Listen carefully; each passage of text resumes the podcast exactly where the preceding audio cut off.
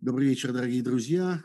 Это «Суть событий. Дополнительное время». По моим подсчетам, в Москве сейчас должно быть 21 час и 2 минуты с копейками.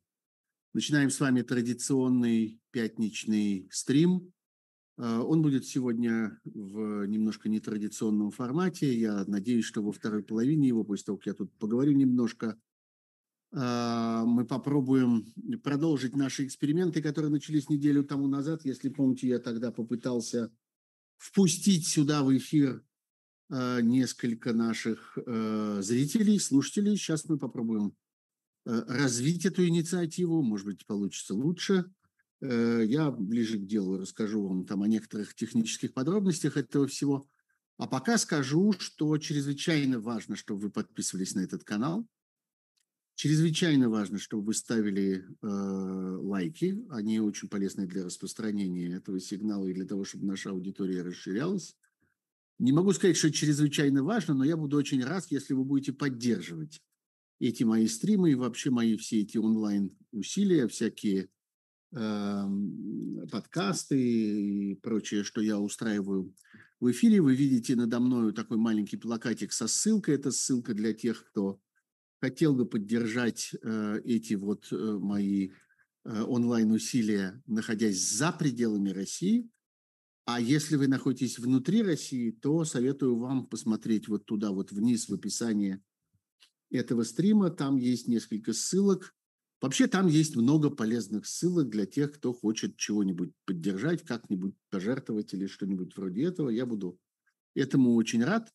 Это, в общем, единственный источник поддержания этой работы никто, разумеется, мне за нее не платит и платить не собирается, да я, в общем, ни у кого и не прошу. Так что, пожалуйста, присоединяйтесь, если считаете возможным. Ну, собственно, вот, да, последнее, что касается э, этих вот предстоящих наших с вами общений в прямом эфире, то э, делается это через Zoom. Это я скажу прямо сейчас. Пойдите, пожалуйста, в мой телеграм-канал Пархом Бюро, вы его легко найдете. Если вам трудно его найти, опять же, в описании этого зума есть ссылка на этот телеграм-канал. Телеграм-канал Пархом Бюро. Пойдите туда, там лежит ссылка в Zoom, заходите по этой ссылке в Zoom, ну и пока подождите некоторое время в зале ожидания, так называемом. Через некоторое время Кирилл, мой друг, коллега и помощник, вас впустит, э, так сказать, вот в, в комнату конференции. Вот. И э, дальше мы с вами начнем разговаривать, если дойдет очередь до вашего вопроса, ну и подробности письмом, что называется. Вот, это, собственно, то, что я хотел сказать для начала. А теперь по существу. Я думаю, что вы не сильно удивитесь, если э, я вам скажу, что мы начинаем, э, что, наверное, я начну наш э, разговор с э, очень шумной, я бы сказал, темы этой недели с заявлением президента Зеленского, которое он сделал в понедельничном интервью, э, опубликованном в газете «Вашингтон-Пост». Э, в этой моей последней фразе есть ловушка. Я ее совершенно специально туда засунул. Дело в том, что никакого понедельничного интервью не существует. И это довольно удивительное обстоятельство, которое э, я сам продолжаю с некоторым изумлением наблюдать вот уже почти целую неделю. У нас с вами на дворе пятница. В понедельник в газете «Вашингтон-Пост» появилась относительно небольшая заметочка, а, и э, в этой заметке сказано, что в большом интервью, обширном, как там написано, интервью, которое дал э, нашей газете президент Зеленский, он сказал следующее. И дальше есть две цитаты, коротких цитаты, а еще через некоторое время есть еще одна короткая цитата. Вот, собственно, и все. Никаких, э, никакого контекста не существует.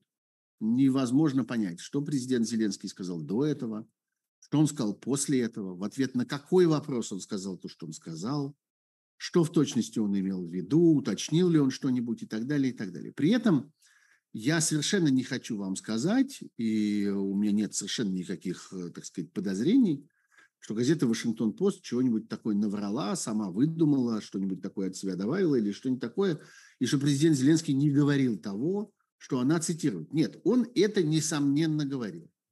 Он сказал следующее. Самые важные санкции, как сообщает нам газета «Вашингтон-Пост», самые важные санкции – это закрыть границы, потому что русские отбирают чужую землю. И русские должны жить в своем собственном мире, пока они не изменят свою философию.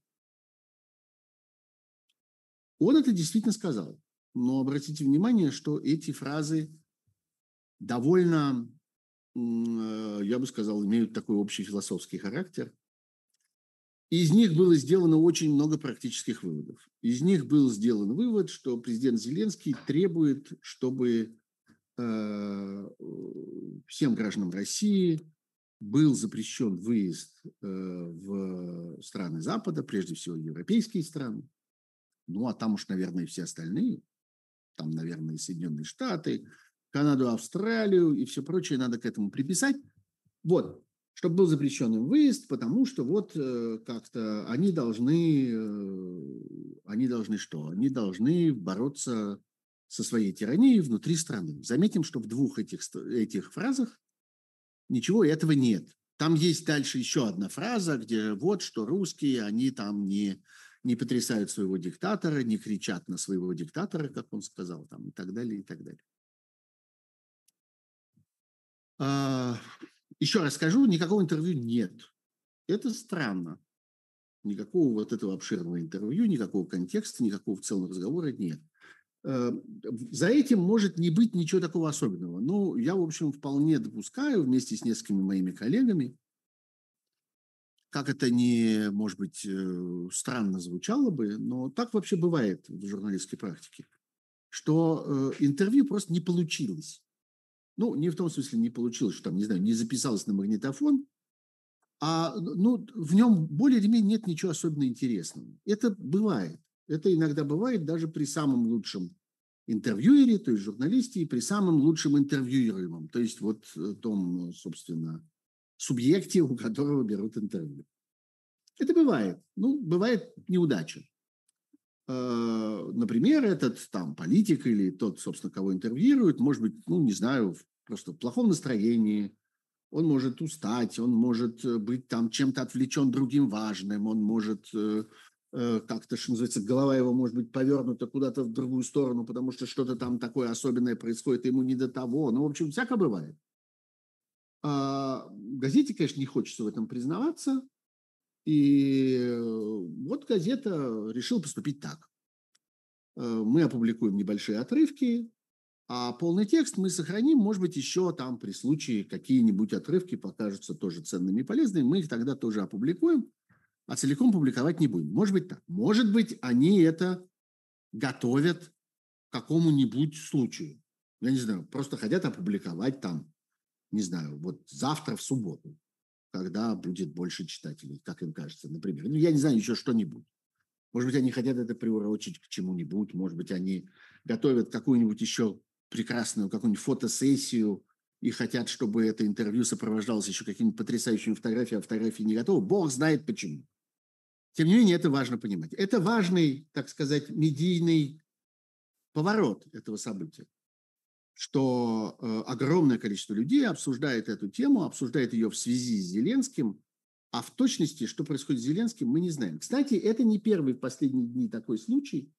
Вот, э, если вы помните, несколько дней тому назад была тоже огромная история, связанная с докладом э, Международной правозащитной организации Amnesty International, которая выступила с довольно, надо сказать, глупыми и безответственными заявлениями, на мой взгляд, заявив о том, что вот э, украинская армия неправильно ведет э, боевые действия, а должна была бы вести их по-другому. И Amnesty International почему-то знает, как она должна была. Вот это самое для меня было поразительное, что они это так пишут, как будто бы они сами не просто военные эксперты, а они как-то опытные военачальники. Они точно знают, как надо вести боевые действия. Вот они бы вели эти боевые действия совсем не так, как вела их и ведет их, на их взгляд, Украина.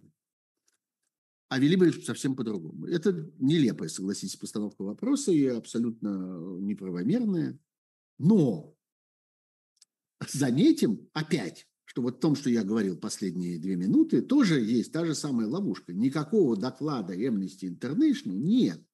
Он не опубликован. И никто из нас его не ни вы не видели, ни я не видел. Никто из комментаторов его не видел, этого доклада. И сама Amnesty International сообщает, что этот доклад они передадут только украинскому руководству, каковое украинское руководство должно будет сделать из него выводы, а публиковать они не будут, потому что они, дескать, э, не хотели бы, чтобы там какие-то эм, подробности, какие-то, какая-то чувствительная военная информация оказалась разглашена благодаря этому докладу. И поэтому они этот доклад не публикуют. А что публикуют? А публикуют пресс-релиз. И весь вот этот гигантский, колоссальный скандал вокруг Amnesty International, который развернулся в последние дни, он развернулся на самом деле на фоне и при помощи, и, собственно, на почве пресс-релиза, а вовсе никакого не доклада. То есть есть, помимо того, что какие-то чиновники этого Amnesty International писали этот доклад, это само по себе достаточно субъективная уже вещь, а еще какие-то другие сотрудники, какие-то другие чиновники еще писали пресс-релиз на основе этого доклада. И это еще более э, как-то уже второго порядка э, такая какая-то э, субъективность здесь. И это еще дальше от какого-то оригинала. То же самое с этим самым замечательным интервью Зеленского. Вот это надо понимать, это надо иметь в виду, обсуждая все эти проблемы. Что материал, с которым мы имеем дело, довольно зыбкий. И выводы, которые мы из этого всего делаем, они такие довольно фантазийные. И э, у нас почвы для этих выводов не очень много. Но, тем не менее, мы можем много чего заключить вообще из самого факта этой дискуссии. Первое, ну, может быть, не самое важное, но самое яркое, самое заметное. Мы из этой дискуссии можем увидеть, какую, какой колоссальной величиной каким громадным авторитетом, каким влиятельным лицом современного мира стал президент Зеленский за эти месяцы.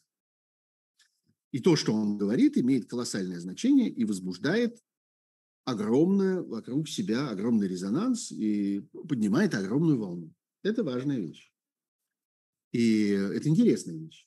И не так много, так сказать, таких натурных экспериментов которые можно провести, которые бы доказали, каков этот масштаб. Вот такой эксперимент произошел на наших глазах. Второе, вторая важная вещь. И это история про информационные пузыри. Вот это все ощущение колоссального какого-то бурления и невероятной какой-то сконцентрированности. И в свою очередь анализа этой сконцентрированности, потому что мы очень часто видим и слышим какие-то реплики относительно того, что вот, если бы граждане России обсуждали войну с той же интенсивностью, с которой они обсуждают проблему въезда, выезда, допуска, недопуска, виз, аннулирования этих виз и так далее, тогда все было бы совсем по-другому. Вот теперь мы видим, на что граждане России, там, россияне или эти русские или еще что-нибудь вроде этого реагируют сильнее всего на свете. Вот теперь мы понимаем, что для России является действительно самым важным, самой важной проблемой, самой болезненной темой и самым уязвимым местом. И вот всякое такое, всякого такого дофига. Хочется обратить внимание, что вообще вся эта дискуссия происходит в микроскопическом масштабе.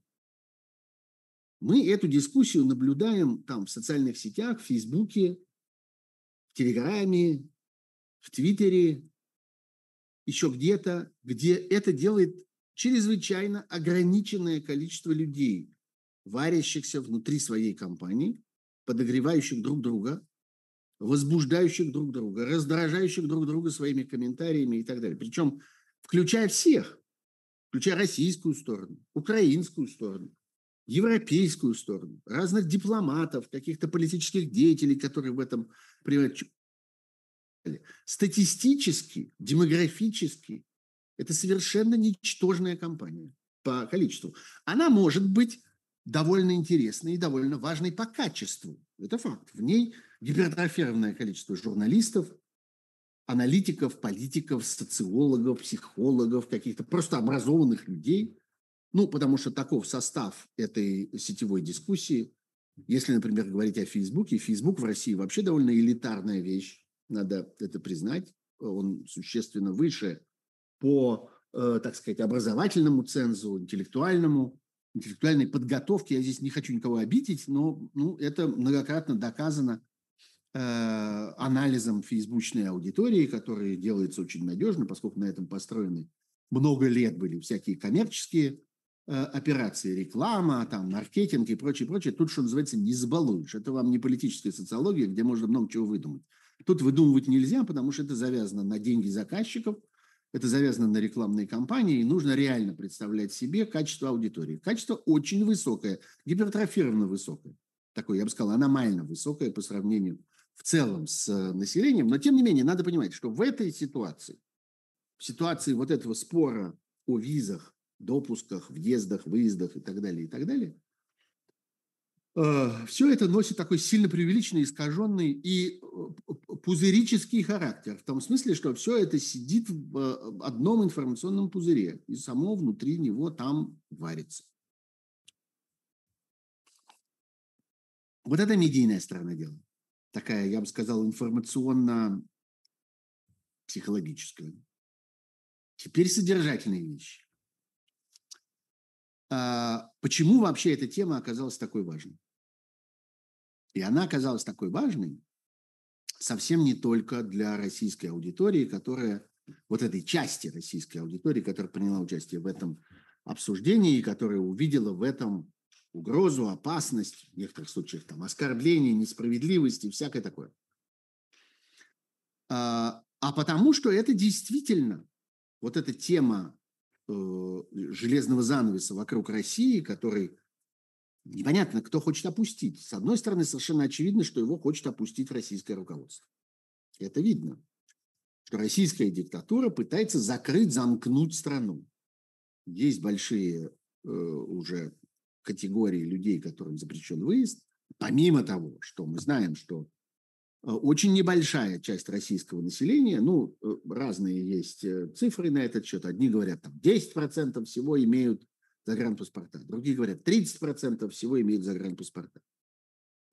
Эта дискуссия давно существует среди всяких, например, профессионалов туристического бизнеса, и они любят всегда повторять, что эта вещь нелинейная, что с одной стороны относительно небольшое количество людей имеют загранпаспорта, но в этой группе людей есть довольно много таких, кто использует свой загранпаспорт в хвост и в гриву, кто, если уж имеют его, то ездят много-много раз по разным делам, и профессиональным, и там деловым, и, и на отдых, и по лечение, учение, по-всякому. Так что, с одной стороны, эта пропорция сдвигается вот туда, вот в эту сторону. Людей, может, немного, но выездов заточено. Тех людей, которые есть загран, обладают загранпаспортом, в, э, в России есть большая группа людей, которые им пользуются очень специфически. И их вообще нельзя считать людьми, которые как бы там путешествуют по миру или что-нибудь. Это, например, жители всяких приграничных регионов, которые пересекают границу в сугубо, я бы сказал, хозяйственно-бытовых целях. Ну, например, это люди, которые там живут в Калининграде, бесконечно ездят за покупками. Или это довольно большое количество людей, которые живут на Дальнем Востоке, в районе там Хабаровска, Благовещенска, вот в этих местах, и бесконечно ездят туда-сюда в Китай, потому что у них там всякие мелкие бизнес-интересы. Они, грубо говоря, там либо занимаются каким-то мелким спекулятивным бизнесом, привозят какие-то вещи, продают, возят, опять продают, так, всяк либо занимаются какими-то транспортными услугами там, и так далее, и так далее. Это вообще непонятно. Это люди, которые как-то бывают за границей или не бывают за границей. Ну, формально, да, а на, на самом деле фактически нет, потому что вся заграница, которую они видят, это вот, это вот эти вот несколько километров китайской территории вдоль границы, куда они заезжают для того, чтобы доехать до ближайшего вещевого рынка или там до ближайшего склада, где они загружают, разгружают свою фуру или что-нибудь вроде этого. Тем не менее, Понятно, что э, количество людей, вообще затронутых проблемами выезда, не безумно большое в России. А, тем не менее, э, российская власть российская, российский режим, не побоюсь этого слова, сегодня пытается страну закрыть, и при этом пытается ее закрыть как раз для тех, для кого эти выезды за границу имели бы самое большое значение. Для людей интеллектуально развитых, образованных, обладающих всякими профессиональными навыками, готовых встроиться как бы в э, мировую систему разделения труда. Это могут быть специалисты, это могут быть инженеры, это могут быть программисты, это могут быть ученые, это могут быть врачи, это могут быть исследователи самого, самого разного рода, в общем, люди, которые работают головой. Э, с этим в России проблема. С этим в России в период войны проблема стала совершенно колоссальной, и понятно, что российская власть пытается эту проблему на свой манер решить, то есть перекрыть всю эту систему, перекрыть все эти выезды. И мы, в общем, э, если раньше мы исходили из того, что для российского режима удобнее, чтобы люди уезжали, потому что меньше хлопот. Если что кому не нравится, пусть валят поэтому никто не ждал закрытия границ и так далее, и так далее. То сейчас проблема приняла совсем другой оборот. Она приняла гораздо более тяжелый и гораздо более опасный для российской диктатуры оборот. Сейчас им надо держать развитых образованных людей, потому что предложить им внутри страны нечего, удержать их естественным образом внутри страны невозможно, можно только удержать их за шиворот. Вот они и пытаются держать их за шиворот. Это одна сторона проблемы. Другая сторона проблемы внешняя. Другая сторона проблемы заключается в том, что об этом, об этом режиме въезда из России все время думают, и это все время обсуждали на протяжении всех этих военных месяцев европейские власти. Я это наблюдал, так сказать, вблизи, это важная политическая проблема. И это не проблема туризма. Вот это важно. Вопрос не в том, будут ли люди ездить на распродажу в Милан? Будут ли они ездить в парижские кафе? Будут ли они гулять по э, Венеции? И будут ли они отдыхать на курортах Испании и, и Греции? Не это обсуждает, обсуждают европейские власти сегодня. Хотя нет никаких сомнений, что там, скажем, для той же самой греческой экономики поток э, туристов из России представляет из себя существенную ценность, для испанцев тоже, для французов тоже.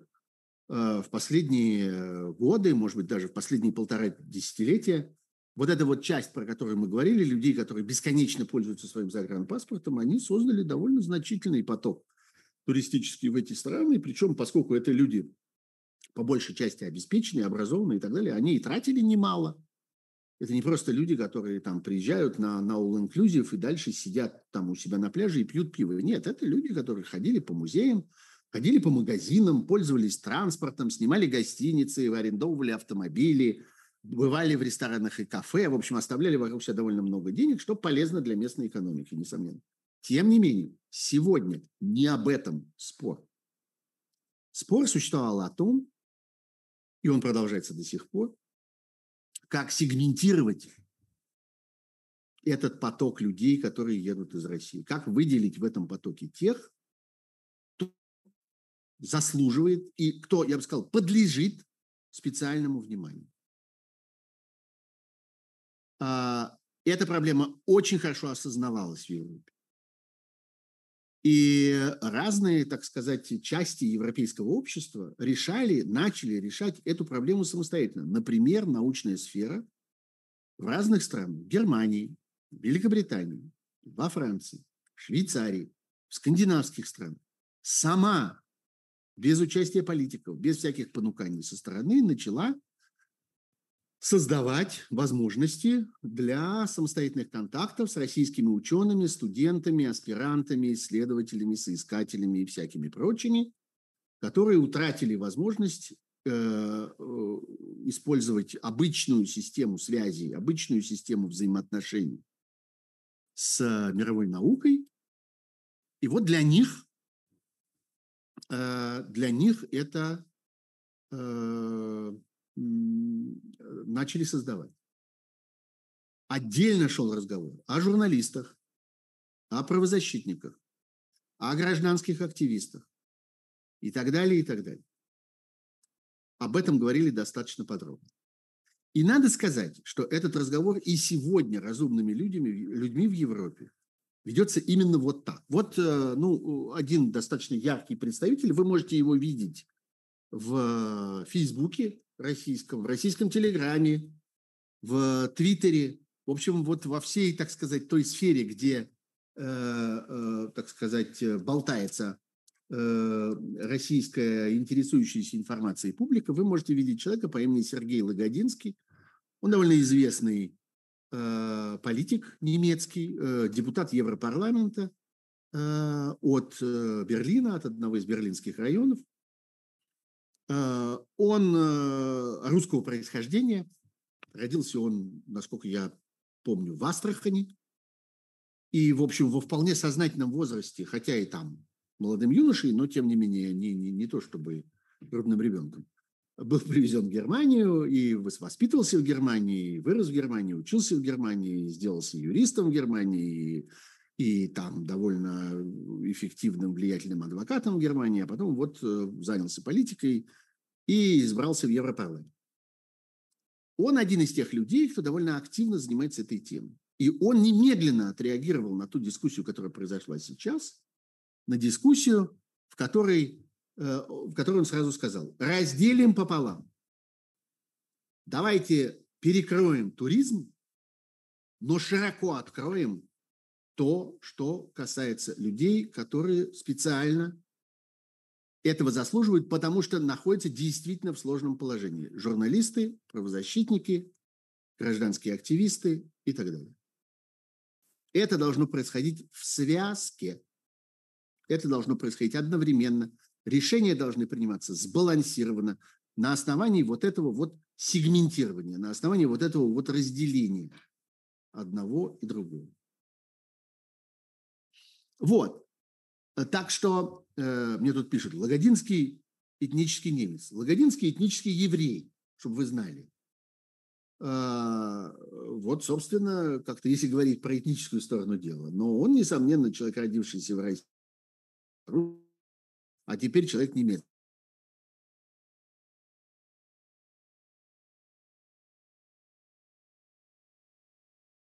Культуры. Вот, собственно, и все. Я, слава богу, с ним хорошо это представлю.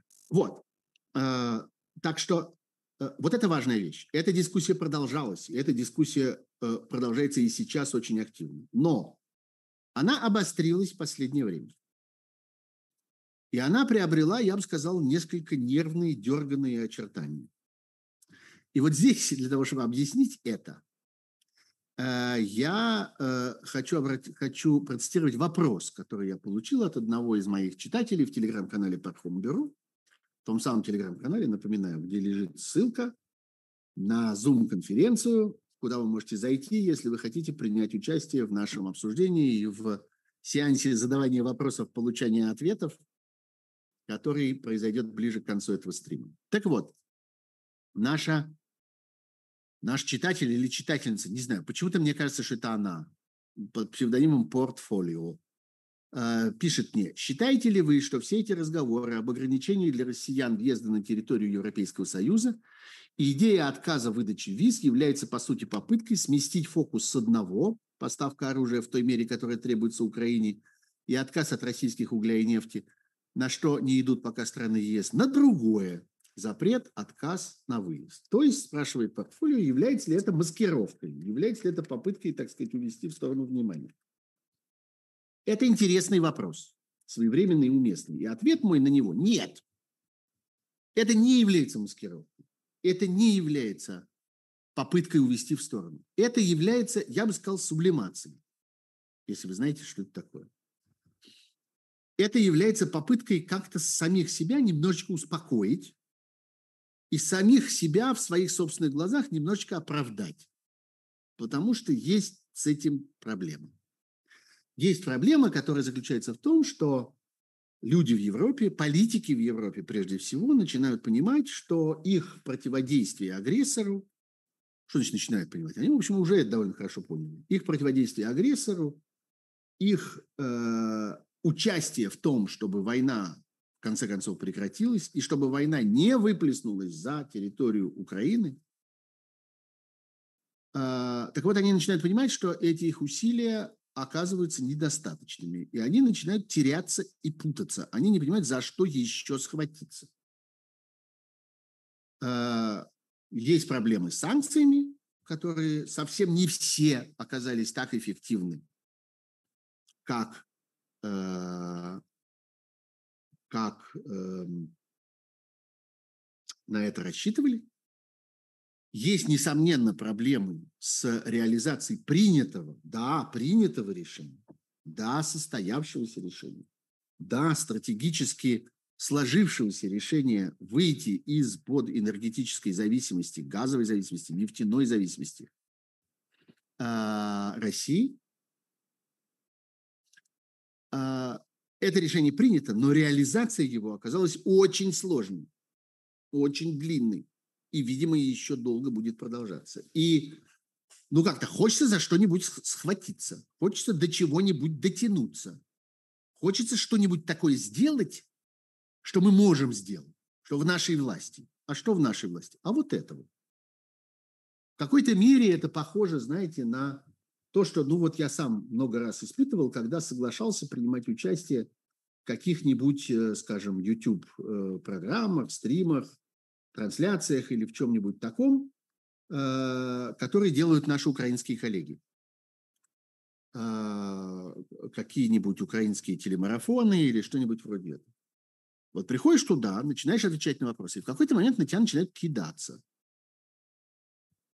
И ты понимаешь, что, ну, обижаться бессмысленно. Это, конечно, выглядит довольно нелепо, но с другой стороны, ну, я понимаю этих людей. Они очень хотели бы все это выкрикнуть Путину. Но Путин их не слышит. И до Путина они докричаться не могут. Поэтому они это выкрикивают мне. Вот это маленькая такая психологическая деталь, маленький пример, который в данном случае, по-моему, вполне объясняет то, что происходит со, со всей этой паспортно-визовой истории. Очень хочется до чего-нибудь дотянуться. До чего можем дотянуться? Ну вот до этого, вот до людей, которые едут. И тут начинается колоссальное количество всяких обобщений. Ну, начиная с того, о чем мы уже говорили, что дискуссия, которая, в которой участвует на самом деле очень небольшое количество людей, сидящих в разных фейсбуках, начинает интерпретироваться как, какая, как какой-то общенациональный какой-то вопль, что вот все русские говорят, что вот вся Россия взбудоражена тем и так далее. Русские не говорят, Россия не взбудоражена. Есть вот эта группа людей, которые это обсуждают. И кончая общими, э, так сказать, обобщениями, общими обобщениями, извините, пожалуйста, не знаю, как это точнее сформулировать, в общем, кончая неправомерными вот этими обобщениями, которые заключаются в том, что вот давайте мы всех запретим или давайте мы всех разрешим. И это так не работает. Совершенно очевидно, что Европе предстоит принять какие-то содержательные решения на этот счет. Разделить разные потоки людей, едущих из России. По всей видимости, действительно ограничить количество людей, которые едут из России в целях, э, так сказать, отдыха, э, развлечения и прочее. Потому что Россия страна-агрессор. Потому что Россия должна страдать как страна-агрессор. И сегодня речь идет, несомненно, об этом. Речь идет не о том, чтобы наказать людей, а речь идет о том, чтобы наказать страну. А люди страдают постольку, поскольку они часть этой страны. Но при этом надо понять, что огромное количество людей, которые едут за пределы России по туристическим визам, едут туда совершенно не с целями туризма. В некоторых случаях они бегут от преследований. И это означает, что их нужно вывозить из России как преследуемых, предоставляя им сразу этот статус. То, собственно, что и делает, что и э, в значительной мере э, латвийский МИД, МИД, немецкий МИД. Эти страны с разной степенью активности, но прежде всего Литва, я бы сказал, на втором месте за нею идет Германия, Э, проделали колоссальную работу, предоставляя специальные гуманитарные визы, как они их называли, ну, они были там разного рода, журналистам, правозащитникам и так далее. эту работу нужно продолжать, и эту работу нужно развивать для того, чтобы не э, ставить этих людей в такое положение, что они вынуждены выезжать туристами, как будто бы по туристическим визам. И уже там на месте, что само по себе достаточно сложно, пытаться как-то перевернуть свой собственный статус. И из этого ненужного им, нелепого туристического статуса перейти в статус людей, которые находятся там по гуманитарным причинам. И этих людей никаким образом и ни при каких обстоятельствах нельзя возвращать обратно. И я должен сказать, что никто и не собирается их возвращать обратно. Об этом речь не идет. И люди, которые говорят о том сейчас, что четыре страны, я уже читал такое, такое, э, такие мнения, четыре страны, а именно Эстония, Латвия, Литва э, и Финляндия, э, внесли законопроект о прекращении всех виз и запрете выезда из России. Значит, во-первых, никакого совместного законопроекта не существует. Во-вторых, не существует законопроекта как такового, ни совместного, ни совместного одиночного. Четыре этих страны, каждая из них в отдельности предприняли какие-то усилия, каждая свои, каждая по-своему, каждая со своими объяснениями, для того, чтобы разобраться вот с этим потоком людей, едущих из России. Каждая на свой манер. И та же самая Литва совершенно не случайно остается страной, в которую которая принимает большое количество людей, которые очень нуждаются в том, чтобы их приняли, поскольку они подвергаются прямому давлению, прямым репрессиям в России. А та же Латвия, например, является страной, в которой концентрируется значительное количество таких людей. Совершенно не случайно Рига сегодня стала медийной столицей э, русскоязычных медиа. Там огромное количество редакций, там совершенно не случайно и «Дождь», и «Медуза», Э, и эм, э, холод, и много кто еще. Это абсолютно не случайно. У Эстонии есть своя линия, у Финляндии есть своя линия. Ни одна из этих стран не говорит о том, что она закроет, опустит железный занавес на российскую границу. Кто-то делает это более изящно, кто-то делает это менее изящно. Но э, кто-то делает это более логично и взвешенно, продуманно, кто-то менее, но тем не менее, все они э, этим заняты. Тем не менее, некоторый истеризм в этом существует. И этот истеризм объясняется вот этим. Хочется что-нибудь сделать, хочется до чего-нибудь дотянуться, хочется принять, наконец, какое-то зримое, осязаемое решение.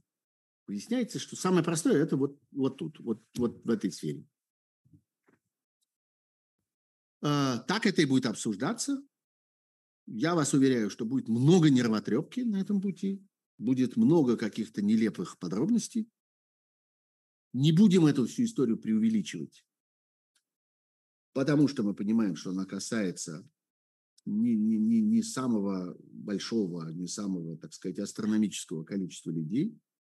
С другой стороны, не будем эту историю преуменьшать, потому что мы понимаем, что это вопрос об отношении к российскому гражданскому обществу. И в Европе постепенно созревает это понимание, что российское гражданское общество нуждается и заслуживает того, чтобы европейские правительства, европейские общества, европейские интеллектуалы – европейская экономика, европейская наука и так далее, и так далее, чтобы это э, гражданское общество получало эту поддержку. И эта поддержка, несомненно, будет. Есть еще одна сторона, которую я оставил напоследок. Это страна, собственно, украинская. Э, да, среди украинских блогеров, я подчеркиваю, нашлось достаточное количество людей, э, которые позволили себе впасть в особенно заметную истерию. Э, ну, можно это списывать там на усталость от войны, можно списывать на ярость в отношении агрессора, можно много всякого снисхождения в этой ситуации иметь. Можно, например, понимать еще вот что.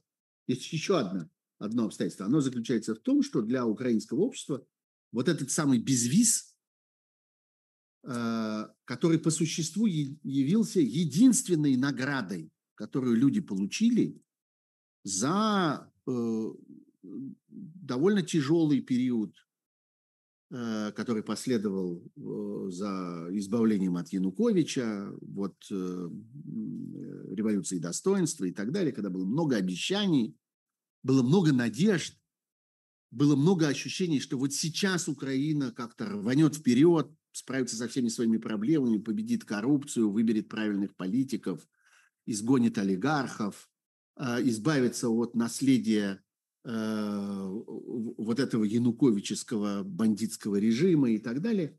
Мало что из этого состоялось. Мы знаем, что Украина развивалась очень трудно, под постоянным давлением России и так далее. И по существу единственное, что люди получили, это вот этот самый безвиз. Он действительно случился. И люди в Украине очень были этому рады и связывали с этим безвизом, то есть возможностью Э, путешествия по Европе без виз, которые получили все обладатели украинского гражданства. Связывали с этим очень большие надежды.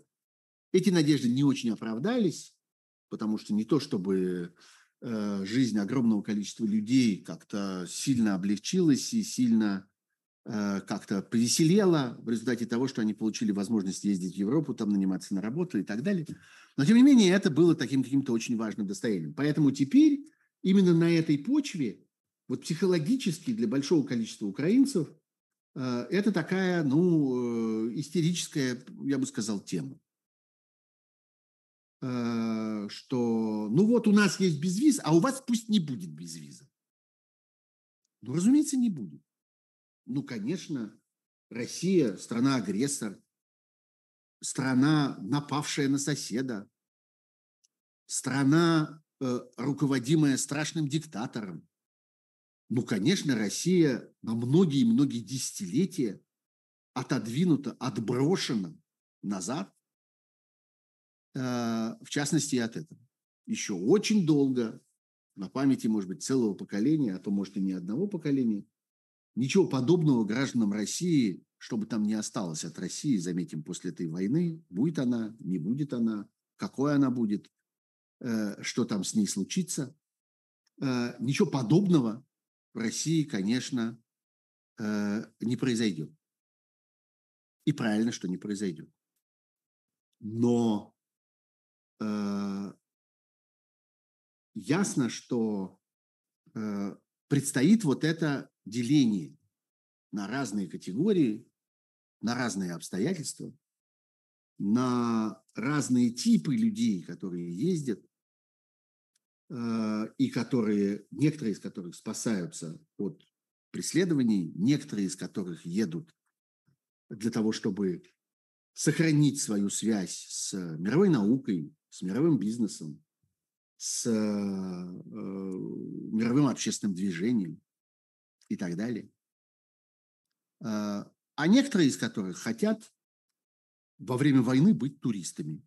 Этих людей нужно различать, отличать одних от других – и в одном случае это возможно, в другом случае это невозможно.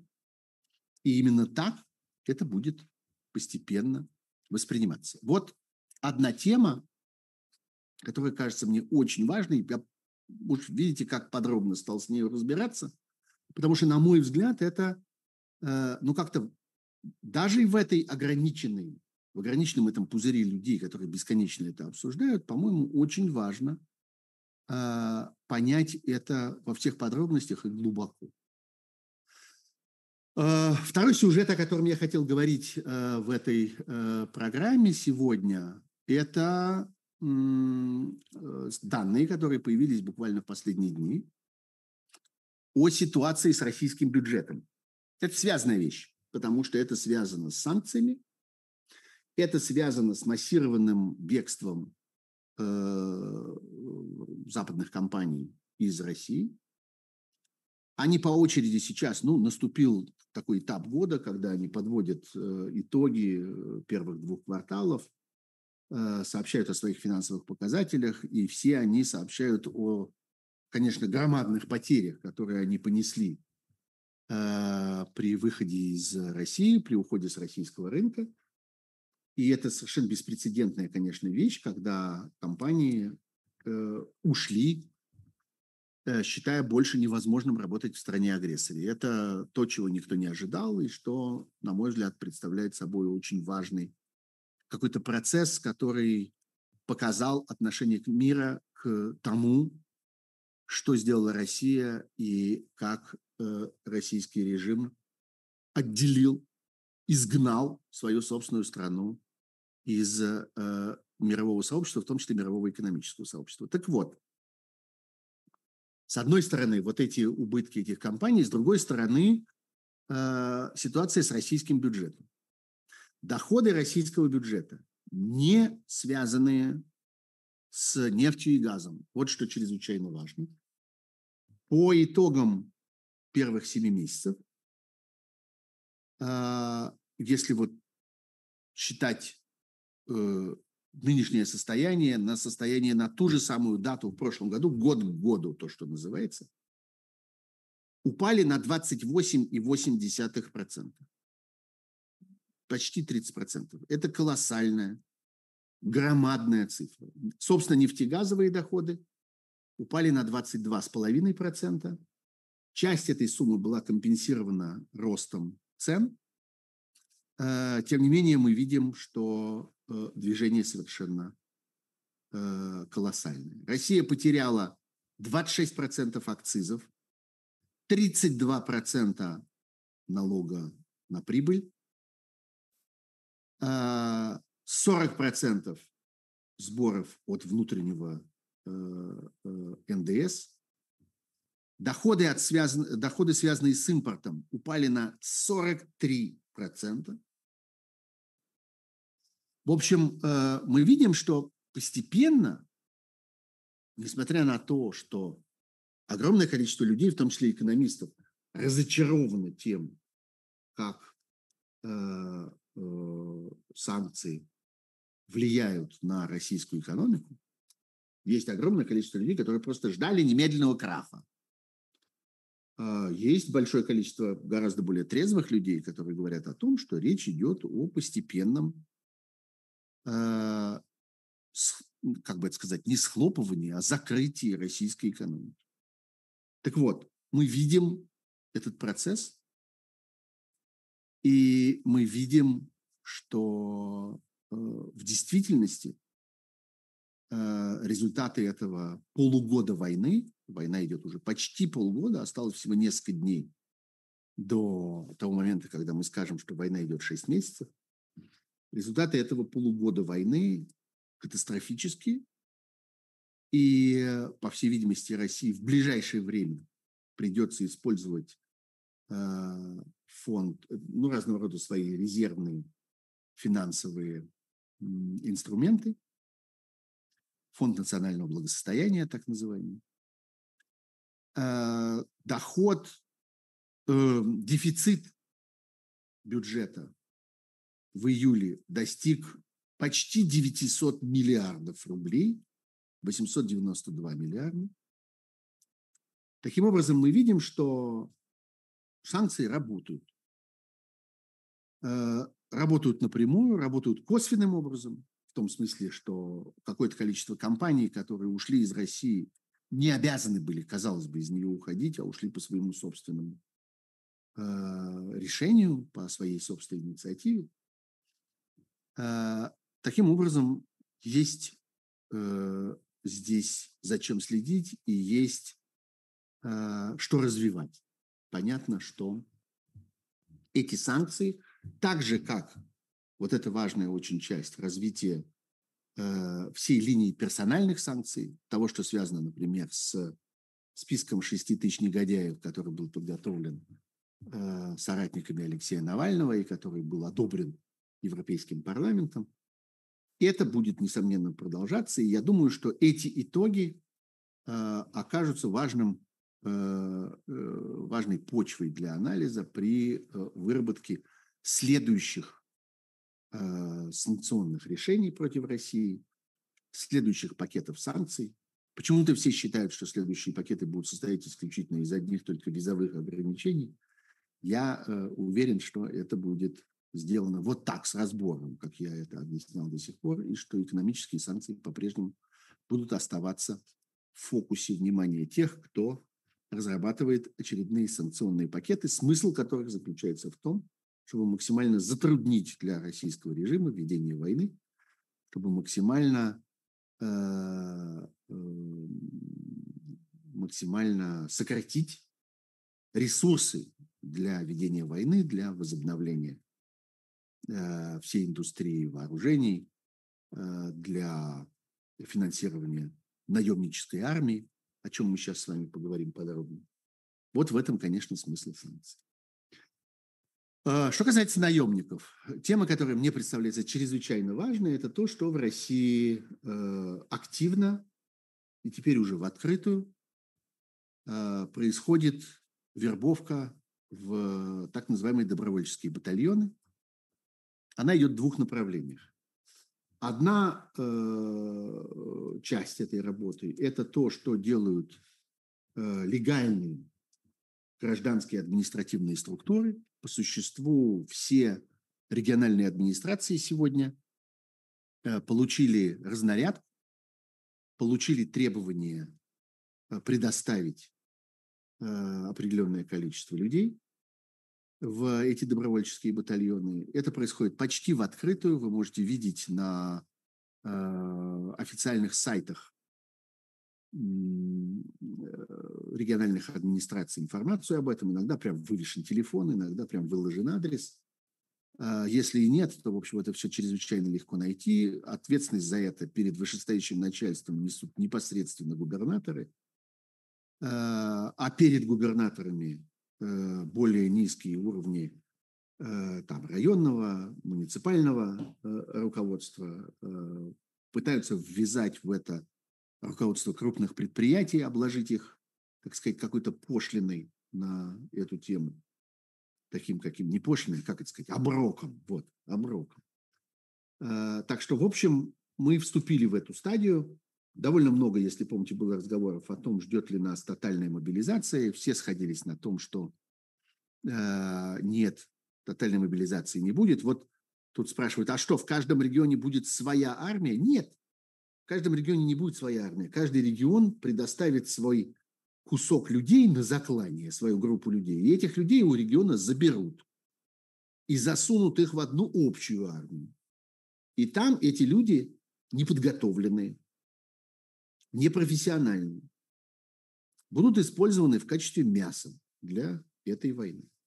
А есть вторая сторона этого процесса, второй тип вербовки – это вербовка уголовников по тюрьмам и колониям, который происходит чрезвычайно активно. Речь идет уже о настоящем наемничестве, о таком криминальном наемничестве – причем, э, собственно, весь, э, ну не весь, но важная часть вопроса заключается в том, э, что с этими людьми будет дальше.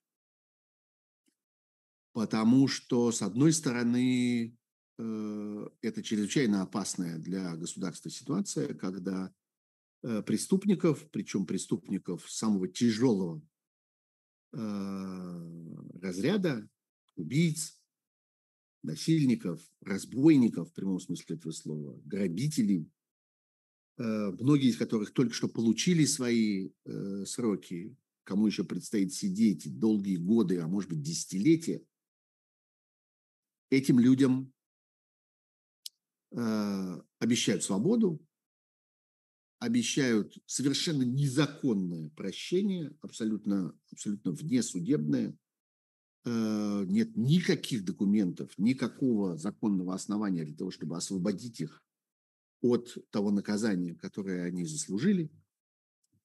Э, и вот как-то предполагается, что эти люди потом останутся в окружающей нас действительности, они окажутся в стране. Но, с другой стороны, весьма вероятно, что никто, собственно, не предполагает оставлять в живых. И первые эпизоды. Первая информация о том, что происходит с этими людьми, которые идут на эту вербовку и которые соглашаются идти в эти наемнические, э, наемнические части. Вообще, я вот говорю это и сам прихожу в ужас от того, что я произношу. Что речь идет о 21 веке и о стране, которая находится, ну, хоть и на краю, но все-таки в Европе, которая вот таким образом вынимает убийц из тюрем для того, чтобы отправить их на фронт. Это совершенно какая-то дикая средневековая э, манера. Это какой-то забытый вид политического преступления. Я думаю, что люди, которые будут судить э, людей из э, российского вот этого э, диктаторского режима, они будут как-то вспоминать практику какой-то многовековой давности, потому что давно очень этого не происходило. Прецедентов этого нет. Я думаю, что это будет большая проблема для юристов. С чем это сравнить? Как это квалифицировать? Это какое-то совершенно безумное, какое-то звериное отношение к людям. К людям, которые не совершали преступления. К людям, которых государство должно защитить от преступников.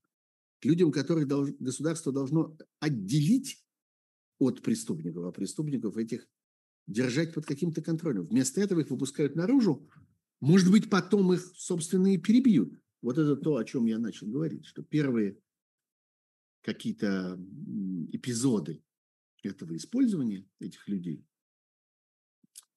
свидетельствуют о том, что шансов выжить у них нет, что к ним относятся как к такому очень дешевому э, расходному материалу, и что э, ну, это до такой степени э, низкокачественная военная сила, что вот используется она буквально вот так, механически, для того, чтобы с помощью этих людей разминировать какие-то поля там и так далее. Тем не менее, это происходит.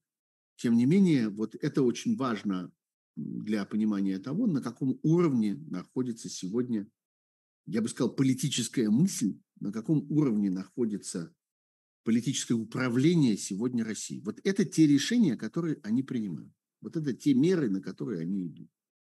Мы возьмем убийц, грабителей и разбойников и отправим их на фронт. Вытащим их из тюрем и отправим их на фронт.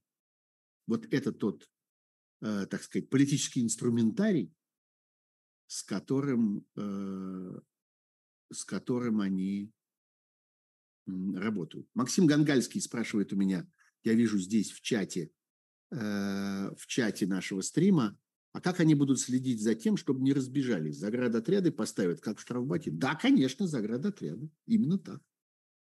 Именно так, собственно, и предназначены эти звенья, эти микроподразделения, из которых, которые составляют из этих уголовников, чтобы они находились внутри каких-то относительно надежных частей, которые должны будут следить за тем, чтобы э, эти люди как-то не разбежались. Думаю, что будут стрелять на месте. А что, собственно, а в чем проблема? Их же никто не ждет, их же никто не ценит, за них никто не отвечает, их никто не защищает. За ними ничего нет.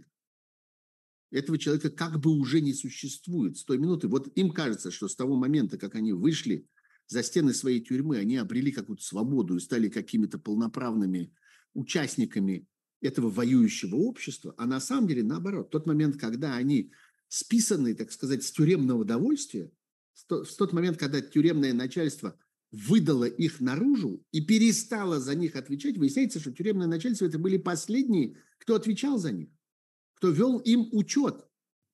Это были последние, с кого можно было спросить за жизнь этих людей. С того момента, как они покинули это заведение, их не существует, за них не отвечает никто. Они переданы в руки вот этих людей, которые как мясо везут их на фронт, и эти люди могут сделать с ними все, что угодно.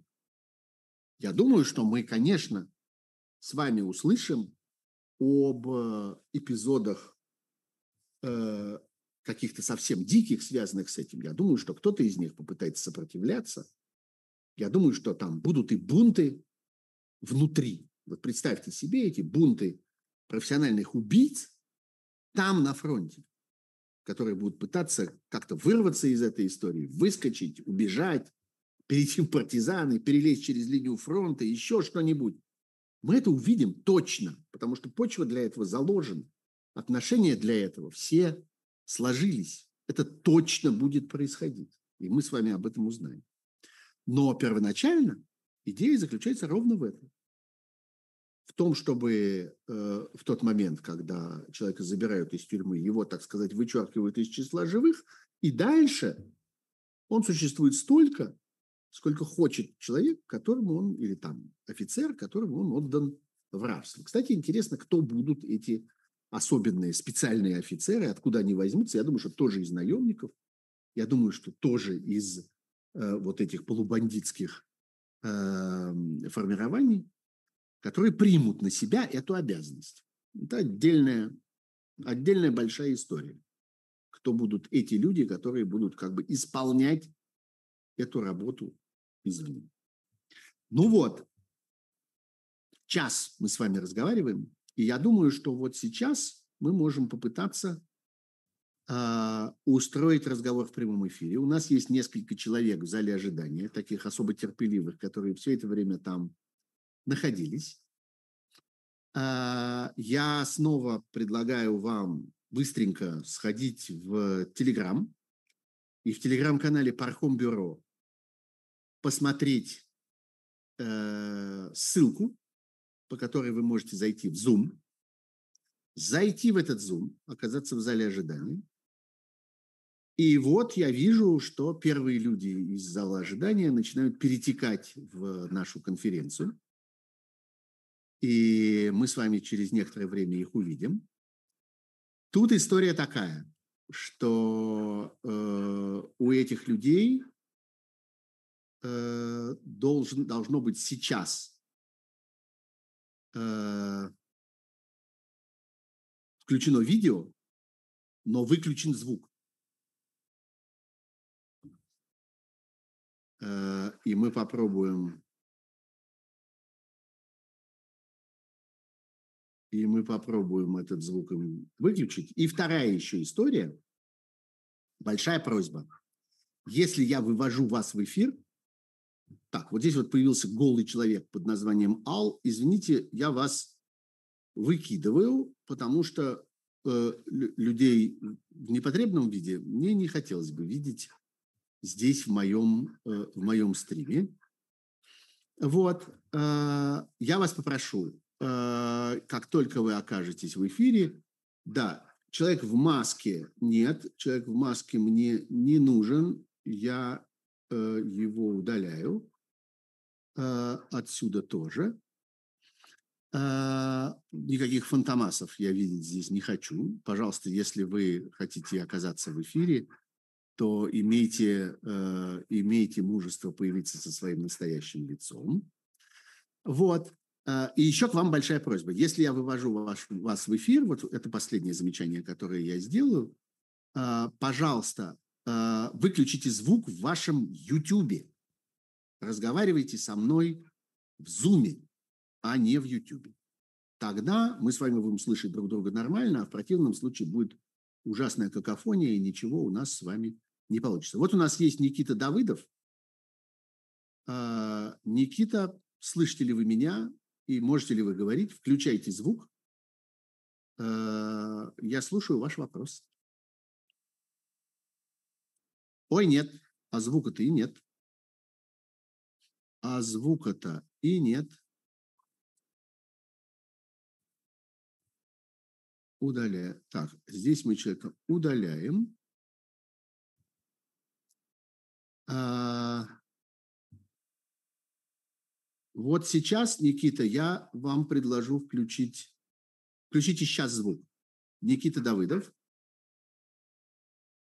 Никита, слышите ли вы меня? Да, да, все, включил. Вот, отлично, ура. Я надеюсь, вы выключили звук в вашем YouTube, и ничего нам не помешает. Да, я слушаю ваш вопрос. Скажите только два слова, откуда вы, чем вы занимаетесь?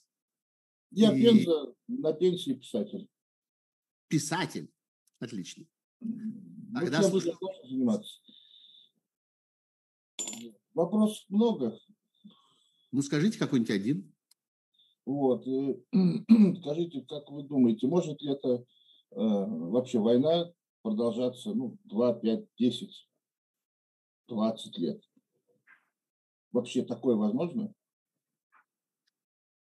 А, Никита, да, собственно, самый главный вопрос вы сразу и задали.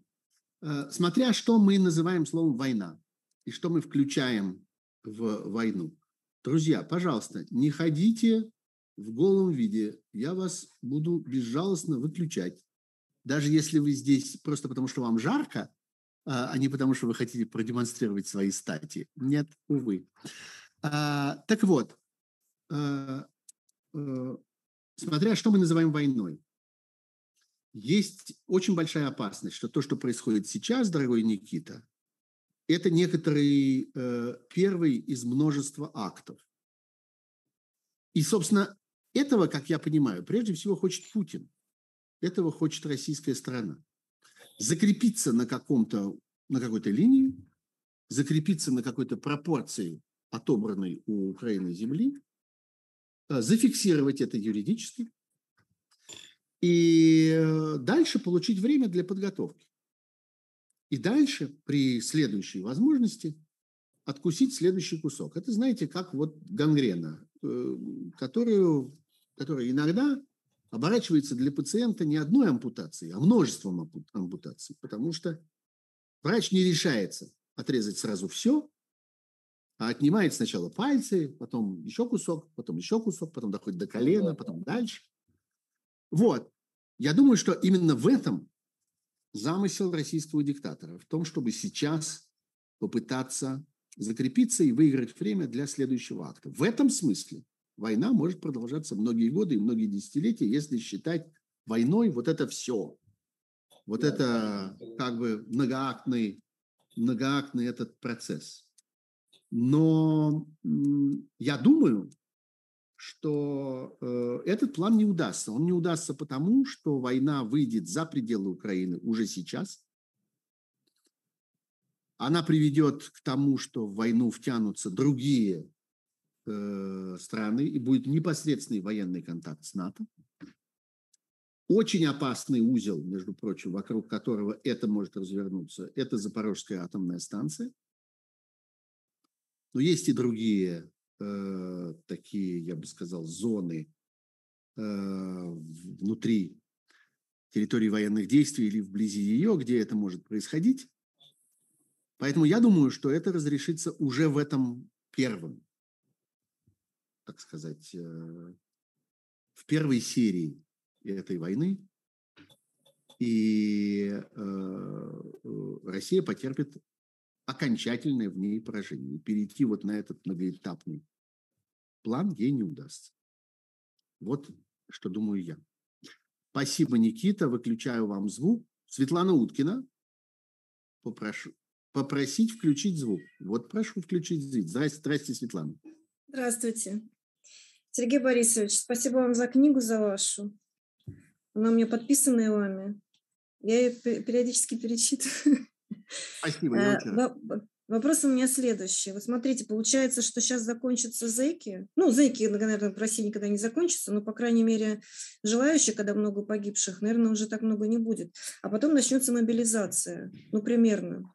При закрытых границах, да, при отсутствии Шенгена и все остальное, молодые люди даже не успеют уехать, те, кто не хочет э, воевать и так далее. То есть, получается, настолько глупое решение, у наших европейских политиков, что Ну, Светлана, я, я говорил про это подробно. Я считаю, что не будет такого решения. Я считаю, что огульного, ну, я, ну, как-то все, все мои представления о том, как устроена европейская политика, о том, как устроены люди, которые принимают там решения, все это свидетельствует о том, что вот этого огульного решения, просто опустим железный занавес вокруг России, не будет.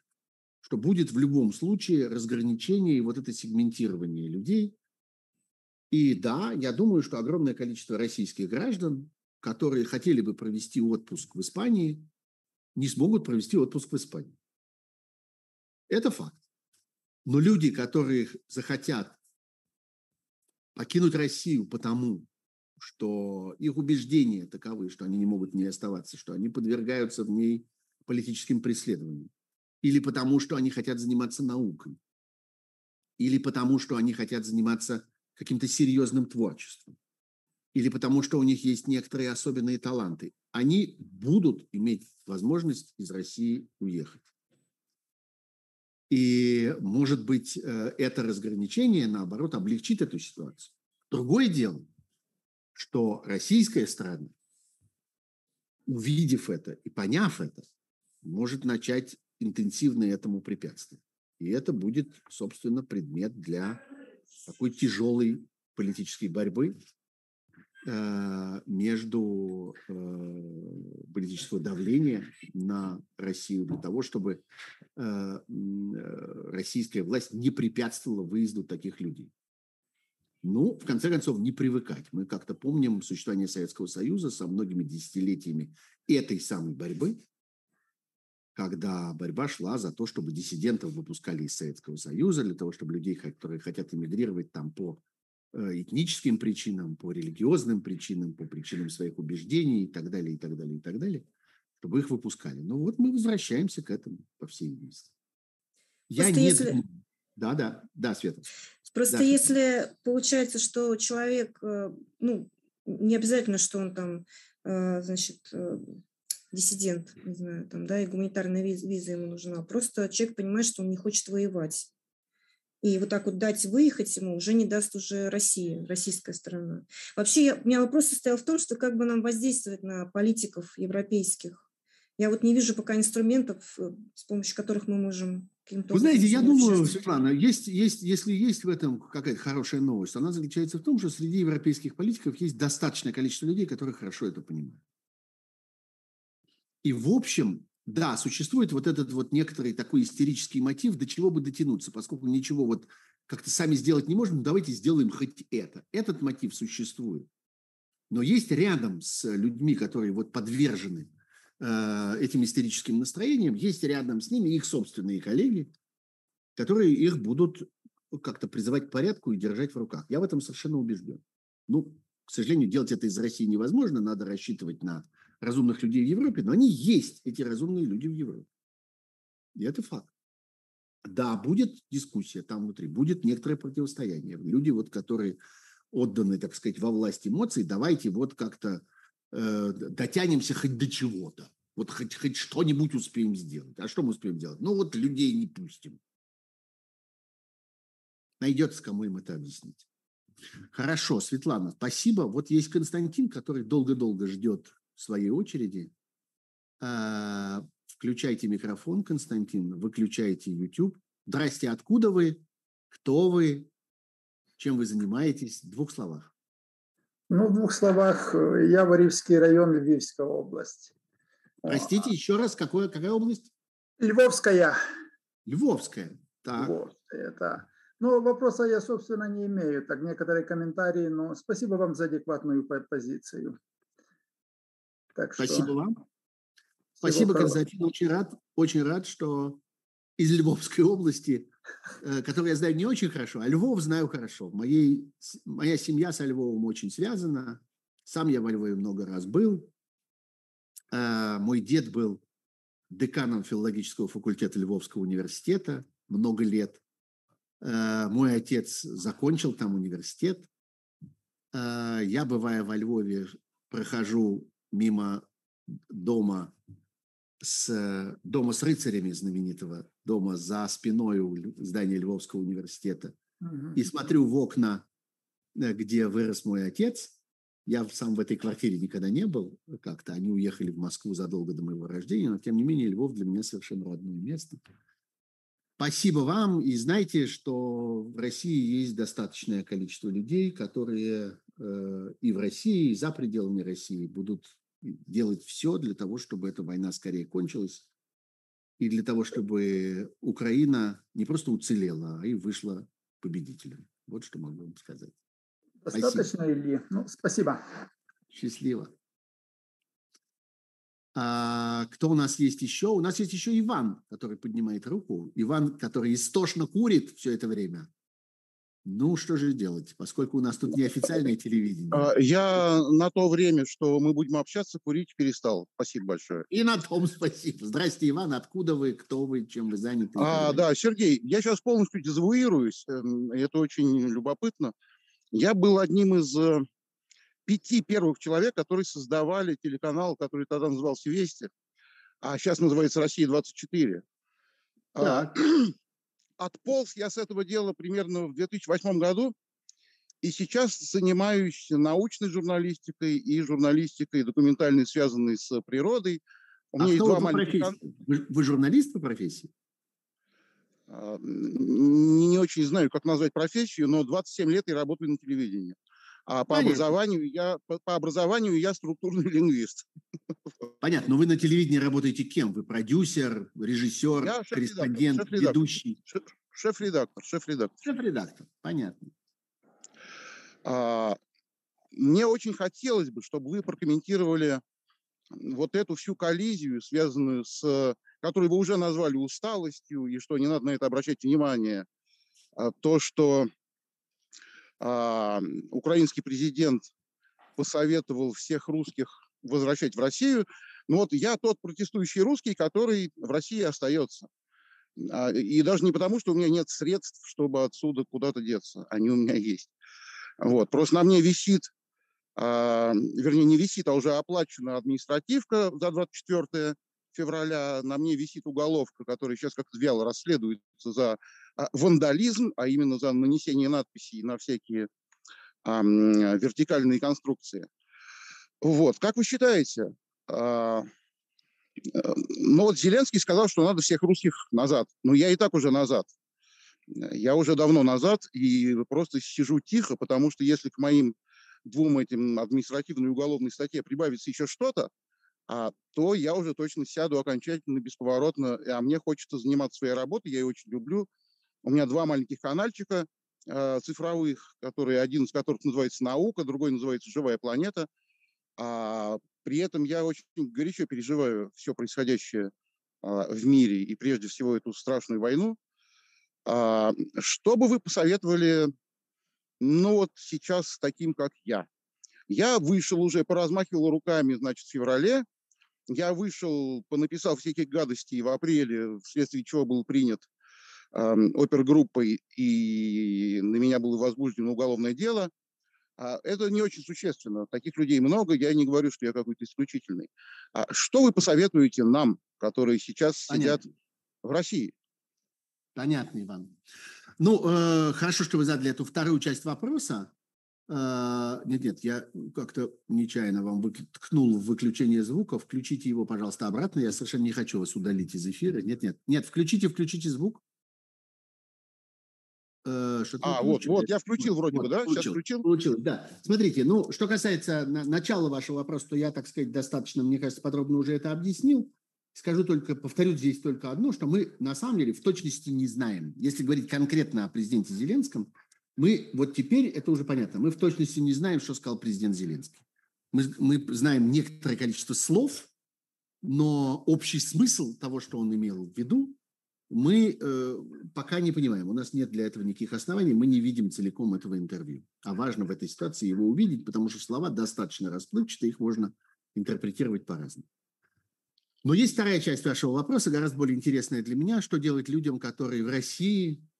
Ну, смотрите, во-первых, все мы с вами знаем, и вы знаете, что в России достаточное количество разного рода волонтерских движений, которые так или иначе помогают тем, кто э, э, страдает от этой войны. Ну, упомяну хотя бы одно, упомяну, упомяну людей по всей России сегодня, которые заняты тем, что помогают уехать из России тем украинцам, которые оказались в России не по своей воле, а оказались потому, что на занятых российской армией территориях э, коридоры для выхода из Э, городов, которые подвергались бомбежке, оказывались открыты только в одну сторону, только в сторону России.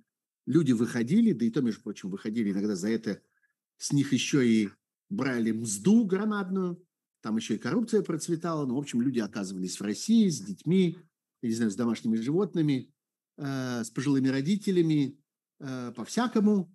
И оказались в России бог знает где, без прав, без документов, без работы, без какого бы то ни было будущего, без понимания, что с ними будет дальше, им помогают уехать из России.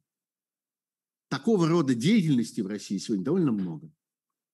А, поэтому, если речь идет о, так сказать, удовлетворении вашего какого-то гражданского чувства, то оно может быть вот таким. Э, есть много разных гражданских проектов, которые продолжают работать в России. Часть из них прямо связаны с войной, часть нет. Но Что прекрасная касается... половина моей семьи и моих знакомых, прекрасной половины, они регулярно посещают вот эти места размещения несчастных украинских детей, чтобы хоть какую-то им принести ну, например, так. Кусочек, кусочек ну, например, разнообразия так. и радости, понимаете? Ну, например, так, да, этих людей, людей, которые пострадали от войны, их нужно, их детей нужно учить, их самих нужно лечить в некоторых случаях, им нужно помогать, их нужно пытаться как-то на то время, пока они находятся в России, помогать им, э, так сказать, существовать в каких-то человеческих условиях, а дальше помогать им покинуть Россию, если они хотят покинуть Россию, а чаще всего они хотят, мечтают об этом и ждут этого.